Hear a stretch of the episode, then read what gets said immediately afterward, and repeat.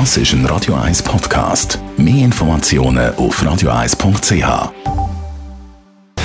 Gesundheit und Wissenschaft auf Radio 1. Unterstützt vom Kopfwehzentrum Irlande Zürich. www.kopfwww.ch Trinken wir weniger Alkohol, wenn die Gläser auf dem Tisch kleiner sind? Genau das hat man in einer Studie aus England genauer angeschaut.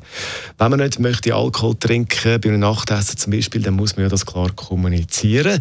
Und wenn man nur ganz wenig möchte trinken, muss man vielleicht möglicherweise eine Strategie überlegen, dass man eben am Schluss nicht gleich mehr trinkt, als man eigentlich will hat am Anfang.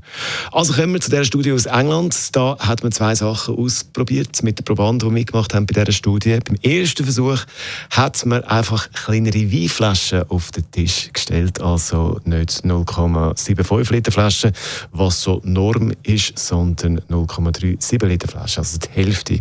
Und was hat man beobachtet? Der Weinkonsum ist nur ganz, ganz leicht zurückgegangen, also so, dass man muss sagen, kleinere Weinflaschen haben jetzt keinen relevanten Einfluss auf den Alkoholkonsum, wenn es um die Menge geht. Aber dann hat man ein zweites Experiment gemacht Und zwar mit kleineren Weingläsern. Und siehe da, da hat man festgestellt, dass das doch einen größeren Effekt hat auf den Konsum. Das heißt, mit den kleineren Weingläsern ist weniger Wein getrunken worden am Schluss. Ein Rückgang von 7 Prozent. Immerhin.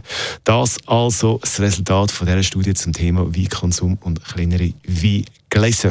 Und wir bleiben beim Rotwein. Da sind UB40 mit dem Song Red Red Wine.